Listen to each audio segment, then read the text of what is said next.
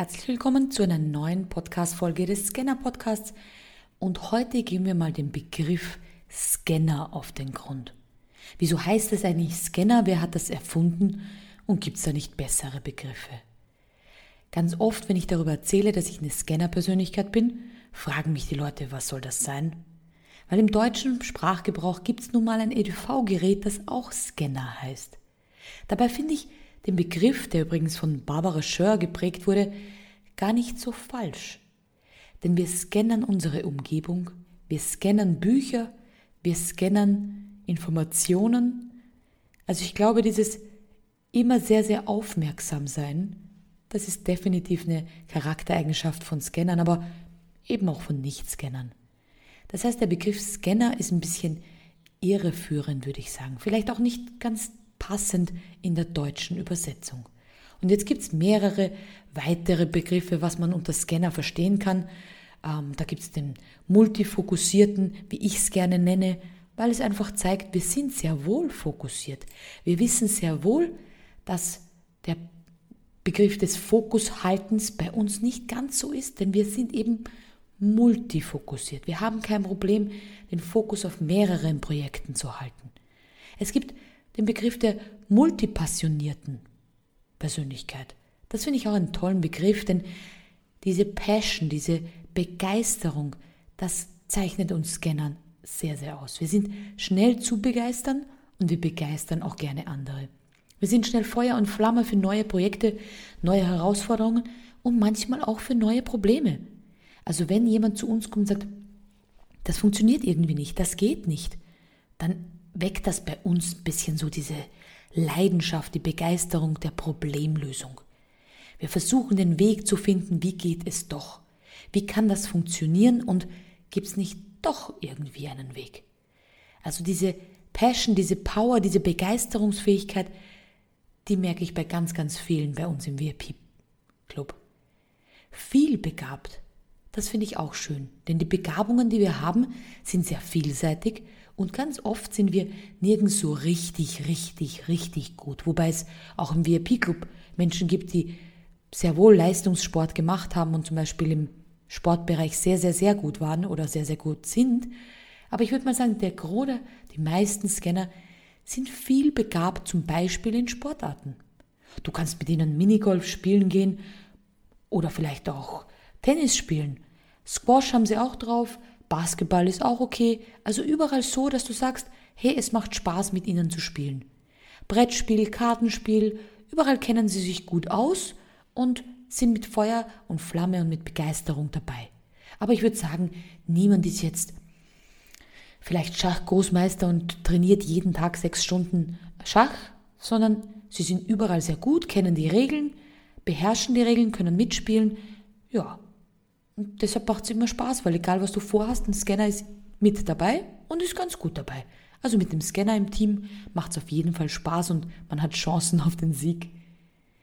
Es gibt aber auch den Begriff der Renaissance-Menschen oder es gibt den Begriff der Universalgenies. Das war früher so.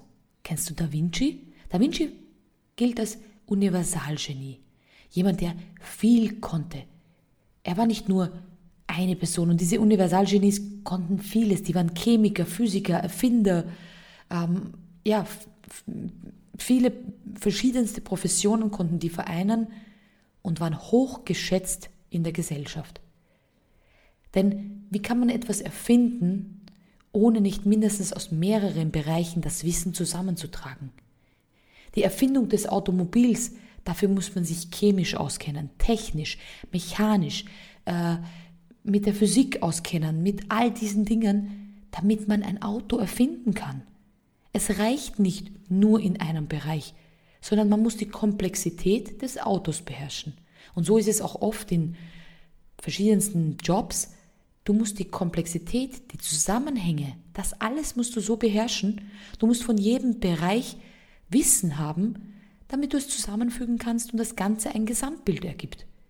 Deshalb sind Scanner-Persönlichkeiten einfach coole Coaches, weil die nun mal die Gesamtheit des Problems erfassen, auch des Marktes kennen, viel interessiert sind. Und deshalb gibt es eben Jobs, für die sie einfach prädestiniert sind. Und du siehst schon, Dinge zu erfinden, zu erschaffen, Creator zu sein, das ist typisch Scanner. Kennst du vielleicht noch Begriffe? In unserer Instagram-Gruppenseite, dem Scanner VIP Club, haben wir zum Beispiel von der lieben Daniela gehört, sie nennt es Multiheldin oder Scanner Lady. Also du siehst, es gibt verschiedenste Begriffe. Es gibt leider auch Begriffe, da würde ich sagen, das zieht es ein bisschen ins Negative. Das sind Begriffe von außen. Du bist ein Tausendsasser, ein Nimmersatt. Du bist immer, du springst immer von einem Thema zum anderen. Du bist nie richtig angekommen. Du bist zerstreut. Du siehst, diese Begriffe oder Begrifflichkeiten, die ziehen diese Scanner-Genialität eher ins Negative.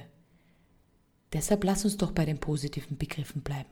Und wenn wir auf jemanden treffen, wo du merkst, oh, der könnte sowas sein, schick ihm gerne den Scanner, das Scanner-Quiz, weil ich kann euch aus der Erfahrung sagen, wenn man weiß, dass man eine Scanner-Persönlichkeit ist, und da ist es egal, ob es Scanner-Persönlichkeit multifokussiert, multipassioniert, vielbegabt oder sonst was heißt, es fällt vielen ein Stein vom Herzen. Sie merken, ich bin nicht alleine. Ich bin sogar was Besonderes, wenn du möchtest. Ich zähle zu den Hochbegabten. Ja, es ist nun mal eine Begabung. Und wenn wir die ausleben, läuft unser Business besser, unsere Freunde, vielleicht unsere Partnerschaft, unsere Familie kann uns leichter zuordnen. Sie wissen, das ist nicht irgendein Fehler, dass man gerne Neues kreiert und vielleicht nicht zu Ende bringt. Es zählt eben zu unserer Persönlichkeit.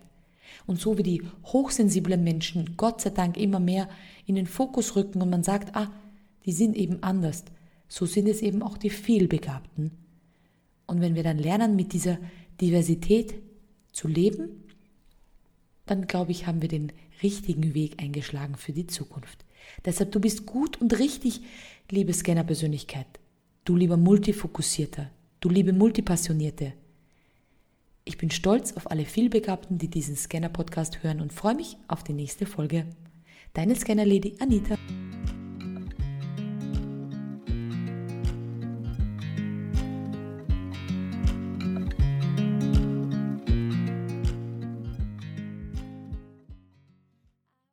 Stopp, stopp, stopp, ich habe noch was ganz, ganz Wichtiges zu sagen.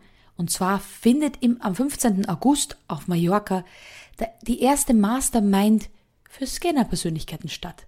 Also wenn du auch ein Scanner bist und sagst, boah, krasse Idee.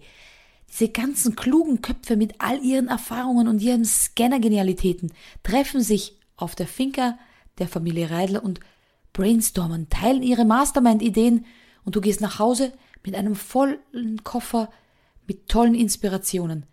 Dann check auf jeden Fall die Informationen aus und sei mit dabei. Ich freue mich auf dich.